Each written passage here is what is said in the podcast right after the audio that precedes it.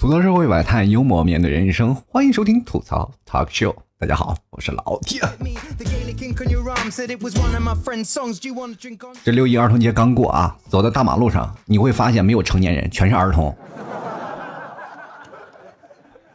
随便逮着一个人，你就去问他啊，你今天干嘛呢？你逛街？他说我是给自己过六一儿童节呢。你个臭不要脸的！有这么一句词儿，不知道大家有没有记着啊？叫做童年报复性补偿。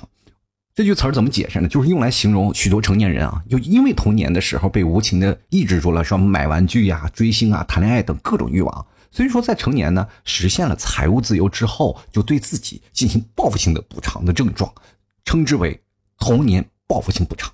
这两天你去看看某宝或者是网上的各种卖的，你知道吗？充气娃娃都卖断货了，对自己下手这么狠呢？但是不管怎么说呢，也是祝愿大家都开开心心的。我觉得报复性的补偿就是想着自己在童年的时候没有过过六一，那么我们在成年之后为什么不能过一次完美的六一儿童节呢？因为那时候我们没有钱。你说过六一儿童节，别人都买东西，我们呢也就有个那个由头啊，放半天假啊。你看现在每个奔波在城市当中的人。多么痛苦啊！每天要啊起早贪黑的上班加点的工作，然后很多的人都在说：我们为了什么？我们在这个城市难道就为了生活吗？其实也不容易啊！每个人都是这样的，所以说跟各位朋友来灌个心灵鸡汤吧啊！就真正在生活当中啊。比如说哪些人在哪活的都很充实，有快乐有奔头的人，他们才是在这城市当中活得开心的一部分。但比如说你在一个城市当中活得特别难受，哎，我在这个城市当中活不下去了啊！我这城市不适合我，这份工作是不是没有前景？天天发牢骚啊！有的人还是说什么呢？哎呀，这个，哎呀，教室的椅子太硬啊，空调不制冷，我们宿舍连个风扇都没有。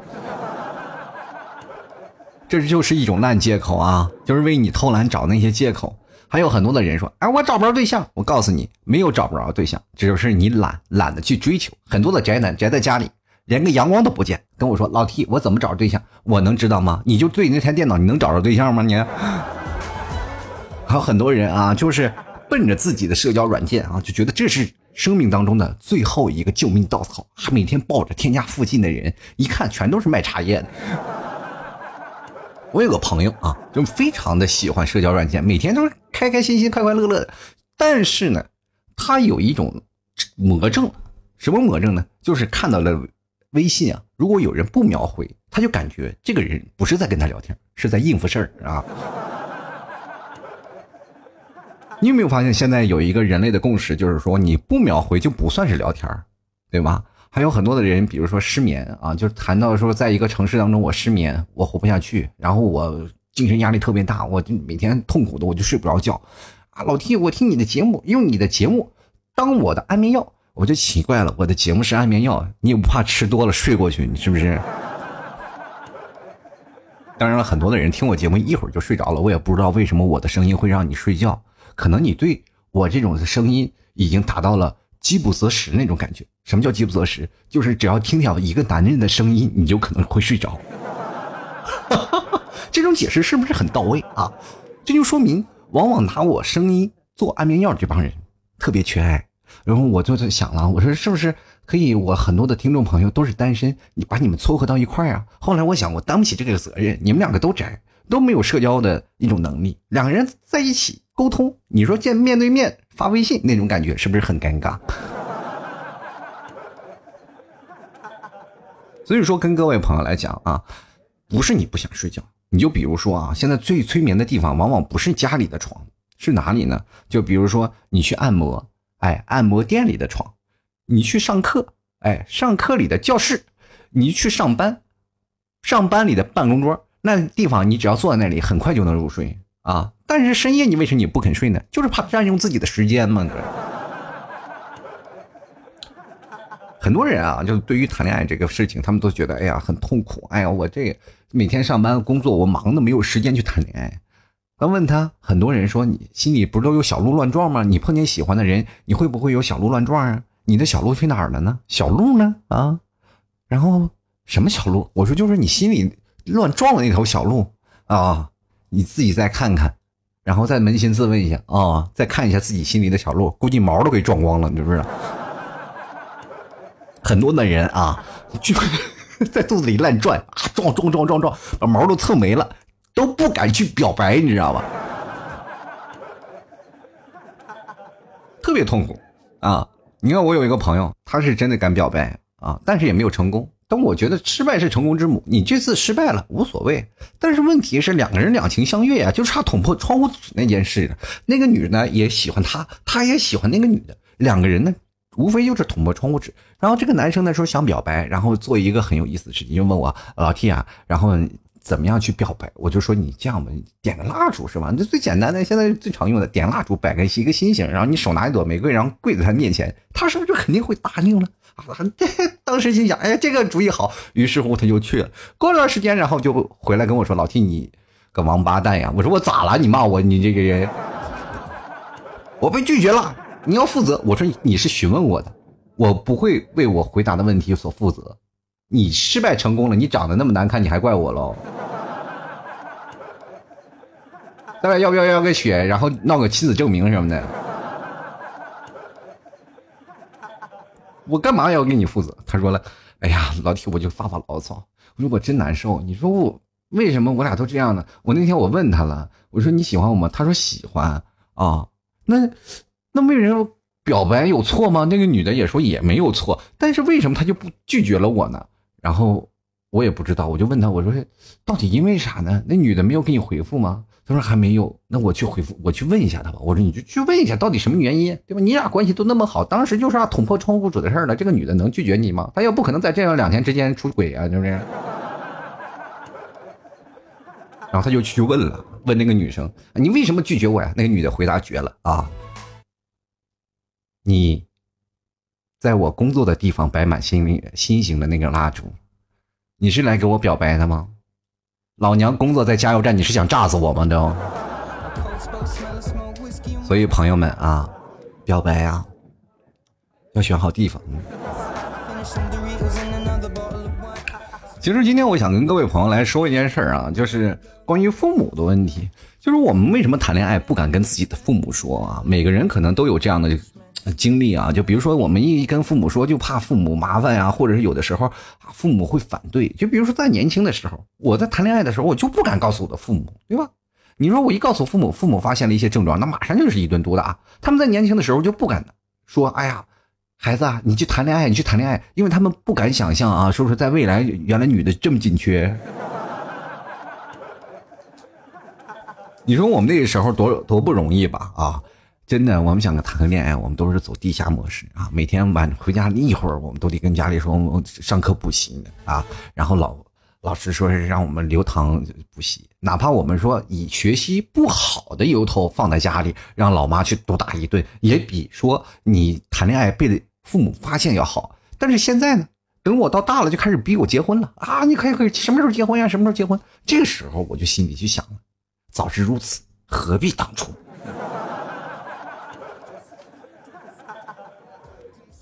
其实我特别想跟我父母说啊，如果真的，你看我但凡有点长相，我谁愿意把自己弄得一身才华？谁都不想独善其身，对不对？我也不想这一辈子一个人独身一人。但是呢，在很久很久，我就发现了一个问题：当我步入社会了，我感觉就有一种晚婚的预感。那个时候啊，我们一帮人经常说啊，大家喝酒吧。不醉不归啊！今天都不醉不归，这个很多人都说了。哎呀，这个不醉不归，看来这个哥们很豪爽啊。其实是没有，其实我们就是无家可归。回到家里就冰冷的一张床。有钱的人呢，可能给自己买个女朋友放在边上。你看看现在的少女，也从曾经矫情的小公主到了欢乐的老母鸡。在以前谈恋爱的时候，我们从来不会认为自己是其中的之一嘛。就比如说我们年少轻狂，我们喜欢谈恋爱。这不在过去的时候啊，就谈恋爱比较羞涩。比如说像八八零后，不像现在九零后那么欢脱啊，俩人在一起嘛。我记得我采访过一个零零后，哎，还有过去那个九零后，他们在学生时期谈恋爱，当时把我羡慕的要死。当时我说你们怎么谈恋爱？他们说两个人要如果好就可以了。我说怎么好呢？然后他会跟他说，咱俩能不能在一块玩？他说好的，两人就在一起了。我整个世界都被崩塌了，你知道吗？然后我作为人生当中，我就特别不理解他们怎么会说一句话就特别简单，而且我们现在谈恋爱就简直是难上加难啊！我们想要谈恋爱，还要躲避父母的追踪，还要躲避各种的各种项的事情。比如说在谈恋爱的时候，两个人开开心心、快快乐乐的啊，谁也舍不得谁。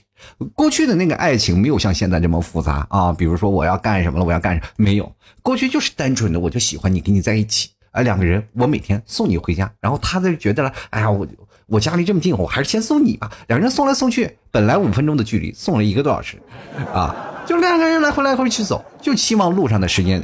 我跟各位朋友来说，年轻的时候谈恋爱最傻，能傻到什么地步？两个人不知道该干嘛，就是谈恋爱不知道是怎么回事。这是一个学习的过程吧？但是亲嘴啊，或者是呃接吻这个事情，完全不在那个考虑的范围之内。拉个小手，搂个腰，这就已经是极限了，懂不懂？尤其是在那个年代的时候，你知道两个人谈恋爱了，走在马路上干嘛？压马路聊天这就是过去最早最清楚的恋爱。你看现在压马路压到一段时间的时候，都往那个宾馆周边转悠，转来转去还是去了那个地方，那是目的地啊。所以说那个时候呢，家里父母为什么不愿意让我们结婚呢？我们为什么要还要经历那段地下情呢？跟大家好好来说说。其实关于早恋的问题是父母最可怕的一件事情，因为父母为什么怕你早恋呢？学习啊，现在关关于中国的教育问题就是这样啊。如果你要谈恋爱会影响学习，其实父母不知道啊。我那时候如果要是谈恋爱了，反而会促进我们学习，对吧？你看那些学习不好的，找的都是学习好的，是不是？因为这样才能互补呀。到大了以后，我们才明白，爱情就是一个互补的过程啊。女方有任何缺点，男方可以弥补。比如说一些学习好的，经常会遭到坏学生的骚扰，这个时候你要去保护他啊，不要被坏学生一起骚扰，对不对？往往那些好学生经常被那些坏学生骚扰，那些骚扰他的基本都是喜欢他的啊。所以说，明理啊，你可以看到一个好的女学女学生啊，在那里学生啊，在那儿学习，然后突然很多的男生去骚扰她，每天去折磨她，然后她就不厌其烦，然后突然有一天，这个男生哎，就只有他一个人骚扰她了，然后而且还能给她一些保护，这个女生啊反而就动心了。这其实有些时候，这就是最早的收保护费的过程。女生也不会损失什么嘛，女生会损失什么呢？就是在走路过程免费找了个保镖吗？那你损失的是什么？没有损失，最多呢就是把作业给你多写两笔字嘛。那个时候我们为什么对学习好的人那么向往啊？就是因为他们能做到我们不能做到的。为什么那些坏孩子会接受到女生的想法呢？就是那些学习好的女生他们的青睐呢？很简单，就是因为缺个免费的傻保镖嘛。其实有些时候呢，爱情其实很简单啊，就是如果你要因爱生恨啊，如果真的有些人啊，天天的折磨你，天天的闹你，你就特别恨他，恨的时间长了，你就会想他，哎，今天他怎么不来折磨我来了？比如说有的人呢，就是特别让人讨厌，特别讨厌，讨厌的你都是恨得牙痒痒，哎，还想了一段时间，你还挺想他的，有好多时候的是因爱生恨的事情很多，对吧？你就比如我跟大家在一起一段时间了，然后。当分手了以后，老死不相往来，因恨生爱的事情也很多。就一开始很讨厌他，慢慢的后来两个人都在一起了，这就是一个过程，对吧？你一定要出现在他脑子里。你往往你咱们想一下啊，哪些人会让你记忆深刻？是不是班里跳脱的那几个？还有学习最好的那几个？那还有一些人呢，就是在你上学期间从来默不作声，然后坐在那个 座座位里，等若干年后你们同学聚会的时候给你介绍，你完全认不出的这个人，是不是？总有那么几个，你完全不记得你，哎，他还是跟我在一起。比如说，各位朋友，你去翻翻你的毕业照，是不是有很多的同学你都记不起来了？对不对？所以说，这就是生活当中最让人痛苦的一件事情。所以说，父母会拒绝你早恋。拒绝早恋的问题的还有一点，不仅仅是因为你学习的原因啊，就是中国传统的教育的模式就是，哎，如果你要是早恋了呢，可能会影响学习。那么还有一种呢，就是说是什么，他父母特别害怕，知道吧？特别害怕你搞坏事儿。像父母都是过来人，对不对？但是他们就会觉得孩子如果过早的接触这些事情了，然后难免会有越轨的行为嘛。越轨的行为又不注重安全，是吧？啊，父父孩子还没有高中毕业，孙子出来了，你说谁受得了？对不对？所以说，在那个时候呢，大家对于性教育特别隐晦。就比如说，我们很简单，我们问父母，我们从哪里来的？没有一个父母会正常的回答，不是充话费送的，就是从垃圾桶边上找的，是吧？更有甚者，父母会领你去垃圾桶周边，给你认领，这是你亲妈，是吧？他不会告诉你啊，这你是应该从哪来的？还有更夸张的，从嘎吱窝里出来的，以至于现在有的小孩经常扒他妈的嘎吱窝，说：“哎，这嘎吱窝里从哪出来的？”哎，你看老是看不出来，是吧？所以说呀，朋友们，其实作为早恋的人，真的挺难受的。我们很多的人都是想，哎，正确的能接受的教育，比如说在学校里就很缺少这些教育的模式嘛。就比如说学校里缺少教育的那种的。方式啊，观念都不一样。我们在学校里的，是吧？一说，哎，该怎么应付早恋的问题，老师也抓，就不让你去早恋，对吧？也不让你去干什么。但是各位朋友，你成年了以后，你再回忆起曾经在上学那段时间，是不是很后悔啊？我那个时候为什么没有谈恋爱？我那个时候为什么没有安安静静的去跟一个人好上啊？没有感受到青春的那个时候氛围。现在想想，是不是挺后悔的？当当然了，你后悔也没有用。就算当时你努力进攻了，也没有未必会有人喜欢你啊。这是性格使然啊，所以说这个人呢，都是有个上进的过程。其实，呃，早恋呢，好与不好，它都是两面的啊，双刃剑。就比如说你在最应该去接受呃感情的那个年纪，你接受感情的是好的。其实早前的早恋并没有什么啊，早前的早恋最多就是一个你自学性教育的一个过程，是吧？对不对？你看，作为八零后和九零后的父母，往往是比较强势嘛。啊，他们强势到什么地步？就是他们会规划你人生的所有的问题啊。就比如说，各位，当你长大成人了以后，不管你多少，老 T 三十多岁，在我妈面前还是个孩子，天天骂我什么也不会啊，天天说你怎么回事。但是各位朋友，你去想想，在他们这个年代里，我们独生子女，他们会把全部的注意力放在你的身上。你说为什么过去他们我们的父母他们会没有成这样的？你看他们兄弟几个四五个，然后父母完全照顾不过来，你知道吗？养一个和养一堆完全不在一个那个层面上，对不对？所以说各位朋友，作为八零后九零后，为什么会这么悲催呢？就是因为我们只有一个人，特别孤独，所有的事情注意力全在我们身上。如果有问题，风吹草动全都发现了，然后我们。身上啊，就比如说孩子啊，撅起屁股拉什么屎，然后妈就是非常的清楚的。所以说，在我们那个年代就非常的憋屈啊，父母往往都很强势。比如说现在很多的人被安排工作啊，被安排你去相亲，或者是安排这些事情。我现在很多听众朋友，他们都给我回复啊，反馈说是哎，我的父母为什么会这样？我的父母为什么会这样？你知道是什么了？就是独生子女的问题。他们会干涉你的感情的生活的状态，知道吗？他们会在你最想谈恋爱的时候不让你去谈恋爱，然后你最不想去结婚的时候，他们会逼你去结婚。还有很多的人啊，就是在这个社会当中都是不厌其烦的选择了去相亲，没有人会主动去选择相亲。哪个人心里面住过小公主或者住过小王子？我自己想找到我自己属于自己的爱情，哪个不想啊？结果没办法被逼的呗啊！就是说现在父母会逼你啊结婚呀，结完婚了也会逼你要孩子呀，是吧？那这个时候，你说你要孩子了，没问题了吧？哎，开放二胎了，朋友们。这个时候，哎，又有的事情了，是吧？有些时候，父母催婚催的简直丧心病狂，你知道吗？他们会不断的安排，他们会认为十分优秀的人，然后来跟你相亲。结果你看，哎呀妈呀，那个个头还没我高呢。然后你去跟他讨论一下，他无非就是经济条件能力好一点，但是生活的各个方面，这个人肯定都不如你。在父母的眼中，觉得他们优秀的人，往往是那些觉得生活稳定的。但是，给于我们来说，哇呀，我妈妈、我爸爸给我开了一扇窗，因为我不相亲，我永远不知道世界上奇葩原来有这么多，对不对？但是有些时候你会发现有一个问题啊，就是朋友们，你们在相亲了以后呢，或者是我们在呃，哪怕是在父母催婚的情况下，他每天在催你，但是我们有一天结婚了。结婚了以后呢，我们又不愿意让父母去知道了。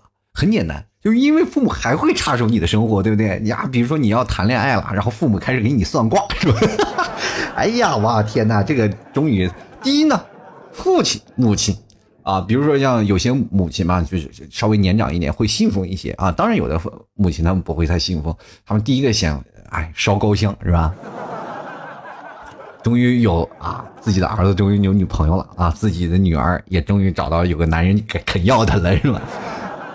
然后接着呢，开始观察你的那个对象，然后观察好了呢，是否是结合他的那个呃价值观，对不对？所以说，往往这个丈母娘这件事情啊，是这个大山是永远无法逾越的。你看现在的男生啊，就是跟丈母娘往那一坐里啊，就心里那个压力就特别大。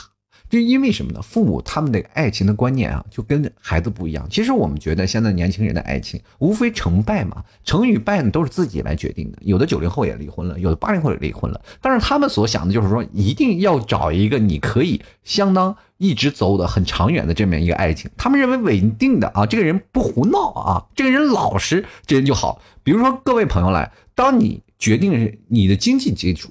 啊，你的长相基础决定于你父母对他的一个观点。怎么说啊？就比如说你现在一直不愁啊，你一直不愿意找男朋友，那这个时候父母他们的择偶条件啊，他们对于你的择偶条件他会无限放低，只要一个活的男的过来，哎，聊聊就行啊。丧心病狂，你知道吧？有的时候呢，真的实在是无法理解。其实他们对于爱情当中，他们的理解就是希望你特别稳定。但是我觉得爱情其实就该翻船就该翻船，因为你不翻船，你怎么知道你自己能永浴爱河呢？对不对？我们一定要在感情这个大海当中要敢于乘风破浪，对不对？如果你要是真的能在一条航线上不断的一直走，一直走，一直航行，你会发现你成什么了？就漂流记嘛，这不就是啊？对不对？你爱情你是没有终点的，你爱情的终点是在哪里？是不断的是在你海里，你要在爱河里不断的游，你才知道你的爱情在哪里，对吧？你所以说，人生要是一个学习的机会。其实我们现在我们的年龄跟父母的差距也是越来越大了。我我而且我们在信息的时代呢，就是很有明显的等级之分。因为有的父母会发微信，有的父母可能连不会，啊，有的父母会网购，对吧？但是对于八零后和九零后，你原因没有代沟吗？也有。八零后和零零后那代沟更是深不可测。我跟你这么讲吧，就八零后跟零零后两个人在聊天，就跟父亲和孩子聊天一样，完全不在一个级别上啊。就是前两天我看到有很多的人啊，就是专门有呃这么一个讨论组啊，他进到那个零零后的那个群里去聊啊，突然发现了一个问题，就看不懂。就比如说，我们可以看到啊，就是比如说我们八零后跟在家庭这个聊天组里啊，比如说像父母亲、父亲、母亲，他们会玩微信了，他们会把家里的人全都拉到一个讨论组里，什么叔啊啊，什么叔叔啊，什么婶婶呀，全都在那个群里。然后他们每天都会发各种的表情包啊，什么老年相册呀，你在那里面发个什么东西还不行，然后有些时候呢，还会给你什么推荐啊，这种的养生啊，这种的文章，然后疯狂的艾特你。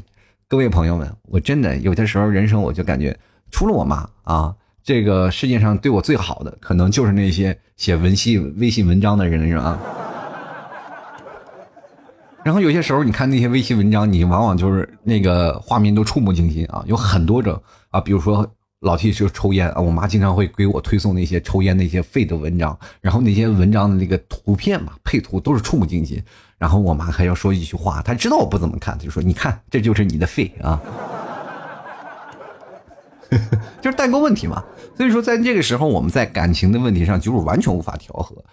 嗯，所以说呀，如果有个开明的父亲。有个开明的母亲，对你来说未来的生活特别好。我一个朋友就是这样的，他的父亲母亲对他特别开明，就因为他在上高中的时候不谈恋爱嘛，所以说他的父母呢就是希望他能在大学的时候去谈个恋爱。就比如说这个孩子是完全是属于溺爱的一代，比如说八零后、九零后都有会经常，那比如说像我在上大学之前，我完全是不会的啊，什么都不会，生活所有的技能全都不用啊。父亲母亲他们忙完了以后，妈妈那时候女主内的这个观念一直在他们的。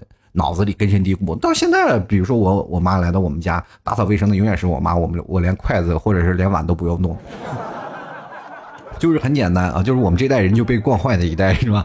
然后这个上学了，我那个朋友也是啊，就是连洗衣服也不会，他就问他妈，我说，哎妈，我不会洗衣服怎么办？然后他妈就给他出了一个主意，说，哎呀，你这样吧，你上大学的时候找个女朋友，你就帮让他帮你洗呀。当时那个谁啊，那个朋友就去上大学，果然啊。在大学待了几个月以后，他就成功的找了一个女朋友，然后他妈就给他打电话嘛，问他，哎呀，你现在会洗衣服了吗？啊，现在怎么样？女朋友找到了吗？啊，他就说啊，找到了，找到了。然后洗衣服的问题怎么解解决了吗？解决了，解决了。你现在在干嘛呢？啊妈，我现在正给我女朋友洗衣服呢。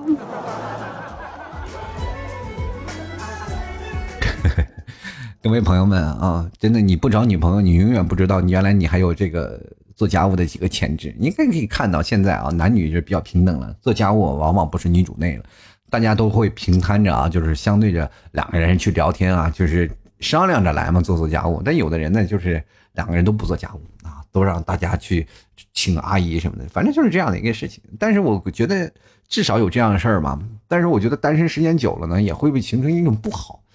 所以说，各位朋友还是要想办法去解决自己的单身问题。我最近我去想了啊，就是很多的人在跟老 T 说，老 T 我想解决单身，但无力啊，实实在是没有办法。我给大家推荐一个办法，就是说你单身的人一定要养宠物，养宠物很重要啊。第一呢，比如说它可以排解你的寂寞吧，对不对？有的人你在。最无聊的、最孤独的时候，你可以学会去照顾一个人，对吧？你可以先从最简单的，比如说照顾狗开始啊，狗还是比较好的照顾的嘛。然后，如果狗狗可以了，你再可以去照顾猫。如果完全可以把一个猫照顾好，那你找一个女朋友基本没什么问题了，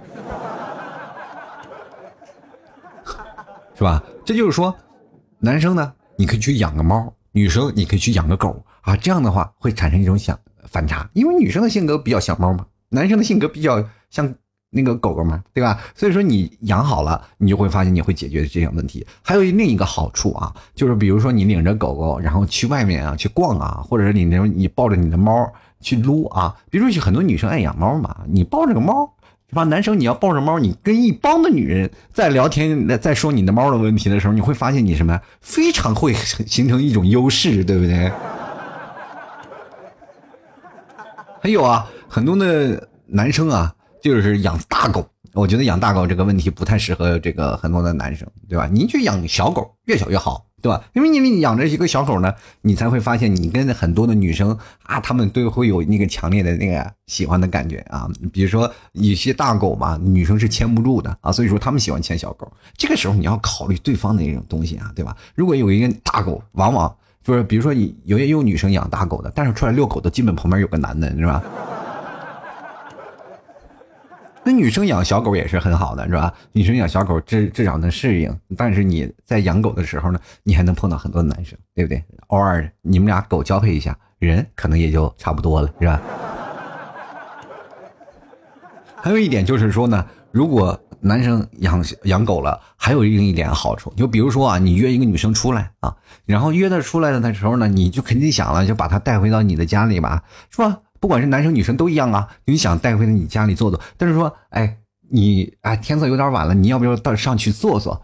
这样的话你说出来肯定是目的性特别强，对不对啊？你这对方一听，哎呀，你这个人怎么这么浮夸？但是你有宠物就不一样，你可以说，哎，你看，哎，我的狗会撇叉，你要不要上去看看？是不是完全解决了这种尴尬啊？所以说，你们人生当中说话很还是很重要的啊。呃，不像现在很多的人，我觉得真的要有更好的思想，或者你更好有的套路。人生当中就充满着处处都充满着套路，每种套路都会解决你自己的单身问题啊。比如说你在啊你的择偶圈里，跟各位朋友来讲，你的择偶圈在哪里，哪里就是你的死穴。怎么这样说呢？就比如说每个人都有自己的。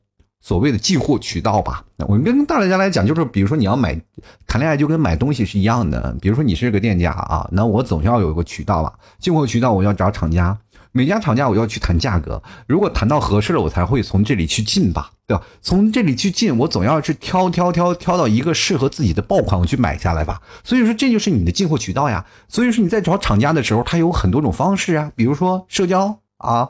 比如说一些社交的圈子啊，比如说你现在就是哪怕是微信啊、QQ 这种的社交软件，还有很多人说是相亲网站，这些都是你的渠道、你的货源。但是你从当中选择最优的那一个，是你大海捞针的一个过程，明白吗？但是你不，你要不努力，永远待在家里，你永远是不会得到成功啊。比如很多的单身人说啊，然后我有个朋友就说，哎呀，如果我死了，哎呀，你求我，只要有后人给我捎个女朋友，我就心安理得了。我说你。单身这么久了，哪里来的后人啊？对不对？所以说，人生的观念你要想办法啊。包括很多的时候，我们谈恋爱，从小的时候我们不谈恋爱，对不对？我们不谈恋爱怎么说呢？父母是吧，就会觉得哎，人生还是很平淡。但是你谈恋爱被父母发现了，父母就会打你。但是你长大了，你该到你谈恋爱的年纪，你不谈恋爱，父母也着急，对吧？但是打不动你了，这个时候只能苦口相劝，对吧？往往有句话，父母说的特别多，少气你妈比啥都强。朋友们，我就不谈恋爱，我就气死他了，你知不知道？人都说了啊，成年人的世界里哪有容易二字？也有啊，各位朋友，你不要以为没有。你比如说容易胖这件事儿，所以说人生当中还有很多的事情啊。但是我觉得每个人在聊天的时候，你要明白一个过程啊，就是你在。跟别人再去沟通的时间呢，一定要学会要自己控制自己。你看现在很多的人啊，一个个都跟那个 E T C 一样，只要对方一过来，马上自动就抬杠，你知道吗？就是这个是属于在哪里呢？在自己骨子里出现的一个问题。所以说有些时候呢，哎，愿意抬杠，并不是说不好，但是你不能一直变变着法儿的跟人抬杠吧啊！其实我最早以前特别爱抬杠，我就觉得有人不服我了。其实这就是一个个性的一个突出的一个问题，就是比如说我像我啊，坚持自己的个性，别人说什么事情我就要跟他抬杠，不抬杠好像就是我输了。其实有些时候认输了也未尝不是一种很好的处理方式啊。但是有些时候呢，你要太抬杠了，就会对别人造成反感。比如说有些女生问你一些问题，你完全可以去绕着走啊。所以说人生呢，还是要想办法。你在开高速路上的时候，尽量不要当 E T C 啊，自动抬杠这个问题，因为最起码你你得找有那个是吧？收费员，你给他钱了，然后他给你抬杠那种事儿。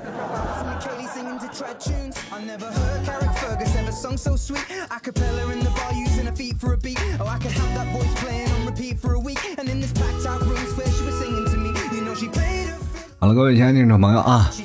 欢迎继续收听老 T 为你带来的吐槽 talk show。本期节目是由以上三位听众朋友赞助播出啊，第一名是俊，第二名是金，第三名是剧情再美终究是戏。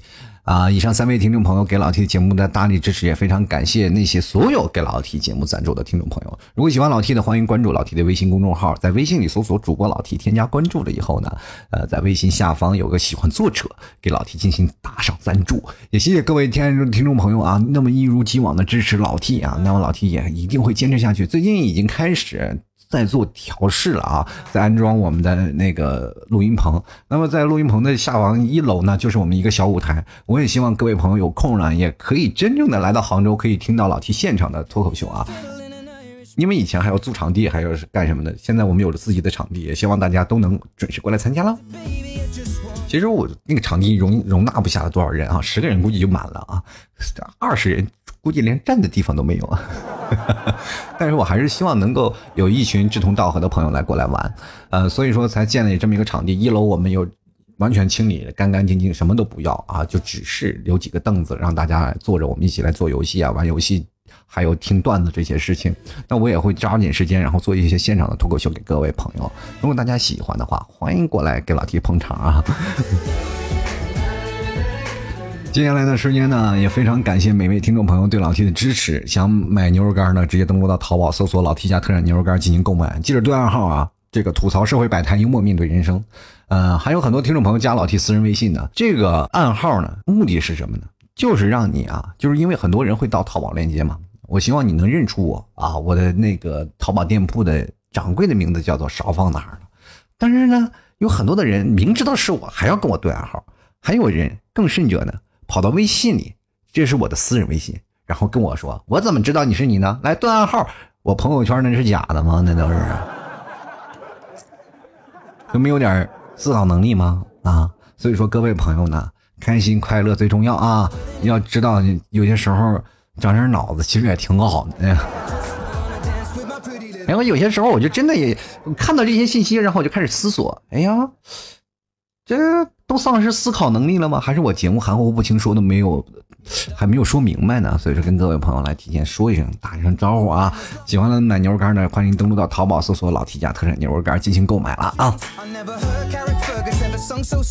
好了，接下来的时间呢，我们就关注一下我们的听众留言，嗯，然后吐槽一下啊，这个听众朋友都有一些什么要说的啊？第一名是星星啊，他说因为一和父母说呢，父母就会期望啊，就是很希望的定下来，马上就能结婚生子那种。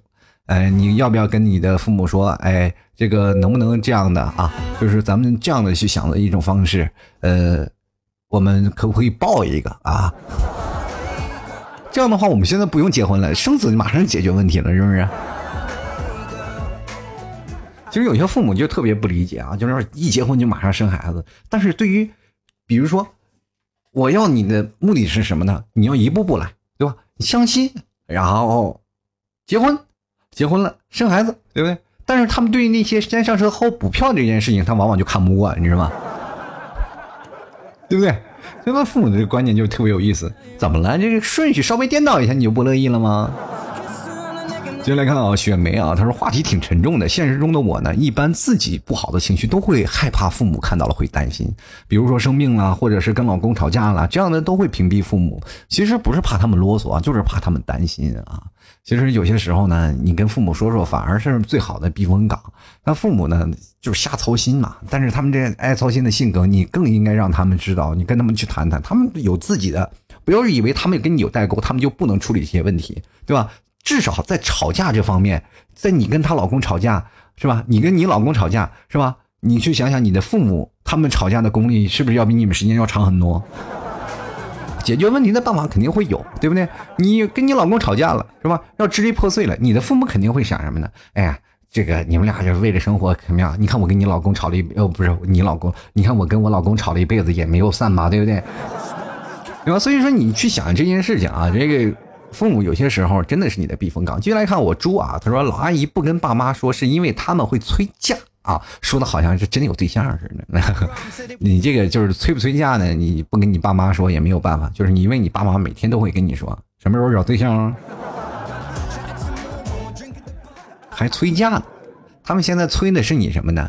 赶紧去相亲去好不好？接下来看啊，长江战神啊，他说：“别说谈恋爱了啊，我都快绝望了。我之前谈过，可惜失败了。全场二十四位女嘉宾全部灭灯，然后就给我放了一首歌啊，可惜不是你陪我到最后。我都不敢告诉父母我长得这么丑。其实丑不丑呢没有关系啊，关键是什么呢？你有没有潜力，对不对？你比如说你丑啊，你丑到什么地步呢？就全天下人看见你都哇哇哇哇吐的都不行了啊，看到你一眼就跟看到大海一样，是吧？但是。”你说你有矿啊，你手里有三个矿啊，那你我跟你说，你再丑也有人，为啥你稳定吗？对吧？接来看飘零啊，他说我现在正是在谈恋爱，不敢告诉我爸妈。虽然我已经大二了，但是爸妈呢还是不太同意我谈恋爱。有的时候爸妈会问这方面的问题，我都说我还单着。要是他们知道了，估计会天天问各种的问题。从我初中开始呢，我妈就一直跟我说不要谈恋爱，不要相信男生的花言巧语，不要单独跟男生在一起。他们要的就是工作稳定了才能谈恋爱，然后再谈婚论嫁。但是我的观点跟他们不一样啊，我觉得确实是要工作稳定了才能谈婚论嫁，但是谈恋爱不是应该谈婚论嫁呀？两个人只要感觉对了就可以谈恋爱，所以这件事情我会自己把握啊。就是你，我觉得你最好把握的是什么呢？就是注意安全问题。整体的问题是在于你哪里？就是你家里肯定是比较保守的，父母是相对来说保守的，他们不同意你谈恋爱，就是怕你胡搞瞎搞啊。他们又对于性观念的问题，他又不敢特别隐晦的去告诉你，对不对？如果他们肯告诉你的话，你要注重安全的话，他们肯定会这样去说。因为女生嘛，他们总是很难以启齿，也很害怕，所以说有的女生就往往会出格嘛。所以说他们也不敢说，这就是中国传统的一个弊病。但是你要明白一点，这件事情你自己会把握，也希望你能把握好啊，注意安全问题，应该没什么大事儿。进来看心情，他说三年前啊，我老爸才学会了用微信。至于我的微信呢，基本就没有发过什么朋友圈，算是一片空白吧。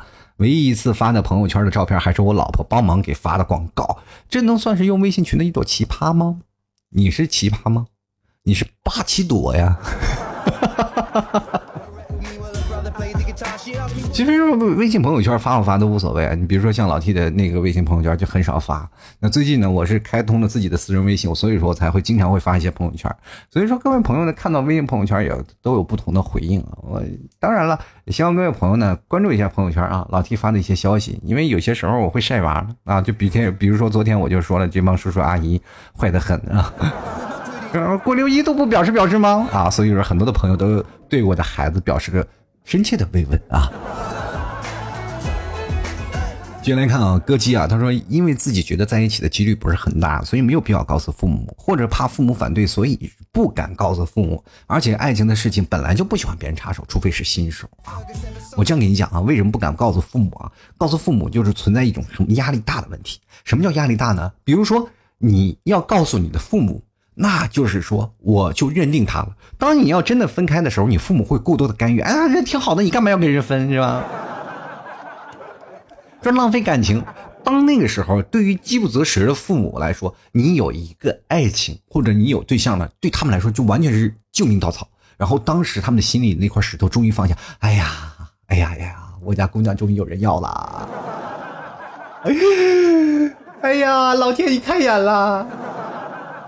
但是这一点呢，也真的没有办法。当你你过多的感情的差异了以后，你比如说你跟你的男朋友吵架了，你的父母还是反而会劝你，哎，你这人臭脾气怎么样怎么样？其实爱情当中需要两个人去磨合嘛。如果要真的过多人参与，会反而会坏了你们其中的一些事情。比如说有很多的爱情，就往往就被这种催催生出来的很多的悲剧，对吧？爱情当中，我觉得还是要顺其自然。自然是什么呢？就不管你在吵架呀，或者在什么，两个人都有解决的方式。那么当这种方式解决好了，两个人形成了一种默契之后，所以到未来你们两个人才能在一起，会和和美美的。哪怕吵架了也会分不开。但是有些事情呢，往往就跟玻璃一样，两个人哪怕硬凑在一起，突然啪掉地上摔稀碎了，那你这两个人伤害啊就特别大，就是无法那个恢复那种啊。所以说各位朋友要铭记啊。继续来看啊，借口他说我刚听你节目的时候呢。我是单身狗，你也是单身狗。你现在娃都有了，我还是单身狗。这是我第一次给你留言，祝你工作顺利。来自大龄单身狗的祝福啊！我觉得你在大龄也应该不会比我大吧，对吧？我单身狗多少年？我单身狗都二十多年，你单身狗才多少年？对吧？时长不一样啊，对不对？你要再单身二十多年，我家娃找对象了，你还没有找对象，那我就可能会膜拜你。进来看啊，沉默还得学养怪我。他说：“单身的我来刷刷存在感，就是每天你我就讲，你是来这里拿我节目当非诚勿扰来了，是吗？每次来了就像那哥们一样，天天被灭灯啊。”进来看啊，南瓜，他说从小到大什么事儿啊都不想跟他们说，那样就会成为他们以后骂我的话题。我父母就没有出现过在我的朋友圈里，这样的父母其实太过于强势了，对于孩子往往就会形成这样的呃差异啊。但是如果你要是自己还是不够强硬，你要强硬的话，我就天天发朋友圈骂呗，对不对？骂我不听，我就这么叛逆。人别人叛逆都在青春期，我叛逆，我能叛逆到中年，行不行？是吧？人都说了，老小孩，老小孩，到老了以后我还叛你，我 我叛你一辈子。进来看啊，圆啊，他说大学生谈个异地恋和家长一提，哎呀，根本不支持。这是大学生啊，就千万不要跟父母谈异地恋，他们不理解啊，他们不知道异地恋的其中的一些利害关系，总以为啊，但是异地恋容易遭受骗局。就比如说啊，为什么会他们对异地恋这么反对？很简单的道理嘛，就是如果有一天你被拐跑了，他们不是又回不来了吗？对吧？有的父母其实打心眼里还是希望你回归家庭啊，在父母的膝下。为什么现在很多的父母愿意给你在家里去找一个事业官位？因为他们。在家里的关系都有啊，哪怕你在这里会很稳定啊，工作很顺利，那么你在这里哪怕工资挣的不高，谈恋爱，但是你孩子在膝下那种感觉是不一样的。那你谈个异地恋，万一你被拐跑了，你不是回不来了吗？那人。进来看啊，进来这个妹啊，他说了，给你打个比喻吧，你出去喝酒了很嗨，但是发朋友圈的时候呢，肯定会屏蔽家人，当然喝多了除外，你也没有空发朋友圈。我这往往都是喝完了我才发朋友圈呢。再说在内蒙，你发朋友圈喝酒了，你父母可能会直接奔到饭店里就说你还不回家。有些时候呢，我那段时间就老喝酒嘛，我喝多了，喝多了我回家，然后喝的特别多，然后吐的难受啊。因为我们在内蒙那喝酒，那真是你不是钻桌底下，你就好像是，就是怎么说呢？你没有喝好。啊，我经常就是喝多的，喝的不省人事。回到家里呢，哎呀，这我我妈呀，这是一着急啊，心疼啊，就让这孩子怎么喝这么多，就是吐啊，心疼的，啪啪给我俩大嘴巴子。这可能也是一种爱的鼓励吧，啊。先来看心无所寄啊，他说我在初中的时候啊，我爸妈就叫我赶紧谈女朋友，如果生了孩子呢，他们先帮我养。到现在二十三了，有自己的事业了，儿子也刚满月啊。你看这种开明的父母，永远不愁自己的孩子怎么样，对吧？永远不愁自己的孩子没有对象，因为在小的时候他就灌输了观念，让你从小就开始锻炼谈恋爱的问题，对不对？你一年找不到，两年找不到，三年找不到，四年找不到，五年找不到，那你可能一直都找不到吧，对不对？爱情嘛，你总要锻炼嘛，你总要是一个平复的过程。就像我们工作的时候，一回生不是两回熟。你谈恋爱，一下就能熟了，那不就等着被别人吃了吗？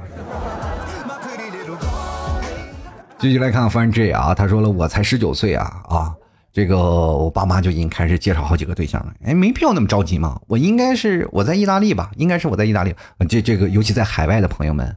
这个海外的朋友们，我觉得是最痛苦的，因为他们必须要很多的人的观念无法接受老毛子啊，就是说那些啊这个洋人，就是他们怎么说呢？就是对于外国人可能有天生抵触抵触心理吧，对吧？你跟一个外国人可能是异国的，但是自己又移民了，那怎么办呢？这个时候他们可能想还是找一个国人嘛啊，在留学的这样的情况下，但是这样的时候真的很难碰见。那不像中国，你去想想，中国就这么多人，十四亿人，还有那么多单身。你说你到国外就能找到吗？也不容易吧，对吧？所以说十九岁给你找几个对象也许是很正常的，因为你远在异国他乡，确实挺难的啊。就是我觉得这对于呃很多留学的啊，就或者是很多的留洋的这些人，就哪怕说呃他们华侨嘛去外面了，我觉得这些问题。对于这些孩子们来说都不太好，但是我觉得有些时候呢，适当的要把孩子放到中国来留学。就比如说你们比较早了嘛，说是去国外去留学，我觉得最好是来中国留下学，比如留几年学，拐一个男的或者拐一个女的再去国外。哎，这样的生活你们就好了吗？就是你国内多好找，你去国外，哎呀，那真是。嗯，哎呦，这特挺难的，我觉得。继续来看刘家辉啊，他说了，我特意和女朋友说了一下这个话题。女方这边呢，更多的是说家庭教育原因和导致的，所以他也呢一直不敢跟父母说这方面的事情。我倒是很大方的和父母说了这件事情啊，他们就也更多的给予了我宽容。这个问题呢，最主要的就是保守式和开放式的教育的问题吧。至少在保守派这边呢，父母估计是会永远都不会和子女提及性教育这方面的问题。性教育啊，性教育这个问题是很重要的。有问题请你叫我，仅限女听众啊。还用你吗？看两个片子不是什么都知道了？还仅限女听众啊？你不知道现在女听众都是老司机吗？真的，往往聊天的问题，你可能没有认识一些女的啊。一些女的，她们在聊天群里聊的都是那些老爷们儿和这些七里八拉的事儿。你哪怕零零后，他们都门儿清。所以说，各位朋友啊。在生活当中啊，已经没有说什么好奇害死猫这件事儿了啊。继续来看啊，爱拼才会赢啊。他说了，我现在呢没有弄明白我该怎么做。上高中的时候家里就不让谈恋爱，现在又逼着谈恋爱，我就是没有想到是谁啊？是谁是在谈恋爱？我该去哪里找到他啊？算了，不找了。一会儿老婆该醒了，我要让他看到我没有在跪在莲榴莲上跪着，他又得给我加钟了啊。哎，我就想问一下啊，这已经有老婆的人，你还在出去想花花肠子？跪榴莲，我感觉都是，嗯，差点儿。他应该拿榴莲皮绞下来，然后给你做个拖鞋，让你天天穿上，对不对？我再让你跑啊，哪儿你也跑不了。我记得印象最深的一件事呢，就是小时候我乱跑啊，我老爸打我打的不行了，就是我要把你腿打断，大不了我养你。我当时心想，真是。过了若干年后，我发现我爸那个好像挣不了多少钱，他想养我也挺费劲的，你说。其实我爸现在到现在也后怕，就是幸亏没把我腿打断啊，要把我腿打断了，他完蛋了，你知道。进来看啊，剧情再美终究是戏啊。他说不是我不敢告诉父母啊，而是告诉了父母就没真的没那么自由了。要么说这个女孩不行分了吧，要么就赶紧带回家娶了吧。问题是自己还没有准备好。不对，这个有的时候父母就是老是是吧搅和你之间的感情，就是很痛苦，对不对？有的时候为了当中的那些问题，还是必须的是什么呢？就是兄弟煮成熟饭这样的。各位朋友啊，现实当中我真有些时候啊，对那些父母，我其实不理解啊，抱有不理解。就是比如说这个父母会特别反感他自自己那女婿啊，或者是你的父母会反感这个女儿，女孩。比如说现在女孩有什么什么爱纹身呀，什么染头发呀，那父母就看了就觉得这个是个盲流啊，这都是什么社会了？你说染个头发对吧？比如说前段时间我一个朋友，他的女朋友就是金黄色的头发啊，金黄色的头发。啊！那一上来一上门，他父母就极力的反对啊！这染了黄头发，一看就是不良少年。最后，她男朋友没办法了啊！就我这个朋友直接没办法了，就跟他父母摊牌了。妈，我告诉你，这个女孩子我非非她我不娶了。但是我跟你说，她为什么这头发是黄色的呢？她是俄罗斯人。你想让她是黑头发也不可能，有些东西是天生的。所以说，朋友们啊，这有些时候还是要跟父母摊牌。我摊牌了啊。其实我觉得谈恋爱这个问题真的没有大家想象的那么复杂啊！真的，你要认真的敢去做就没有问题啊。但是你跟父母的沟通问题，很多的人都说了，父母太强势了，所以没有办法。我觉得有些事情你要自己去拿捏一个度。如果你父母很开朗的话，你就直接跟你的父母说就好了。如果你觉得父母特别强势，你没有办法改变父母的观念，还是偷偷摸摸的吧。因为我们这么多年没有办法改变父母的一些想法，那我们还不能改变自己吗？做做地下党。其实有的时候跟你女朋友出去谈恋爱，然后。哎，偶尔去逛个商场，然后躲避父母的视线啊，父的躲避父母亲朋好友的视线，就感觉哎呀，这贼刺激呢，是不是？这谈大大方方谈个恋爱都能整出地下游击队的感觉呢。好了，各位亲爱的听众朋友啊，也非常感谢每位听众朋友对老 T 的支持，喜欢老 T 的欢迎关注老 T 的微信公众号主播老 T 啊，在文章下方进行打赏，就文章下方有个喜欢作者。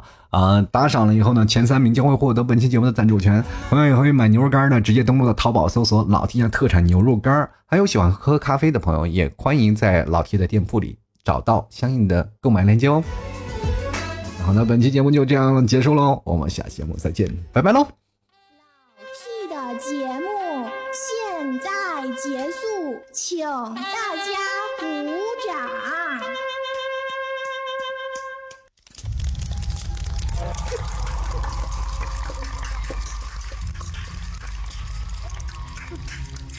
老弟好，好，好，好，好，好，好。